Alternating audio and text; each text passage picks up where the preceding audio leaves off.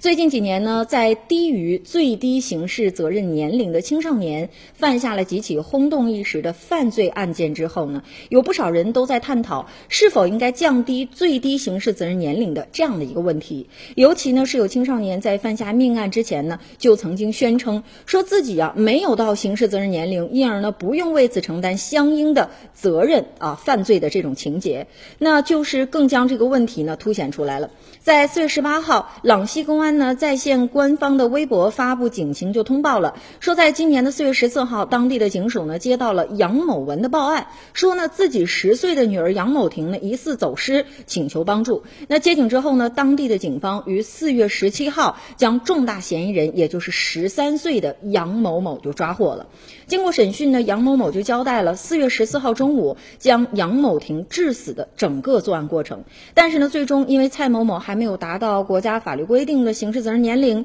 警方呢依法不予追究刑事责任，宣判进行三年的收容教养。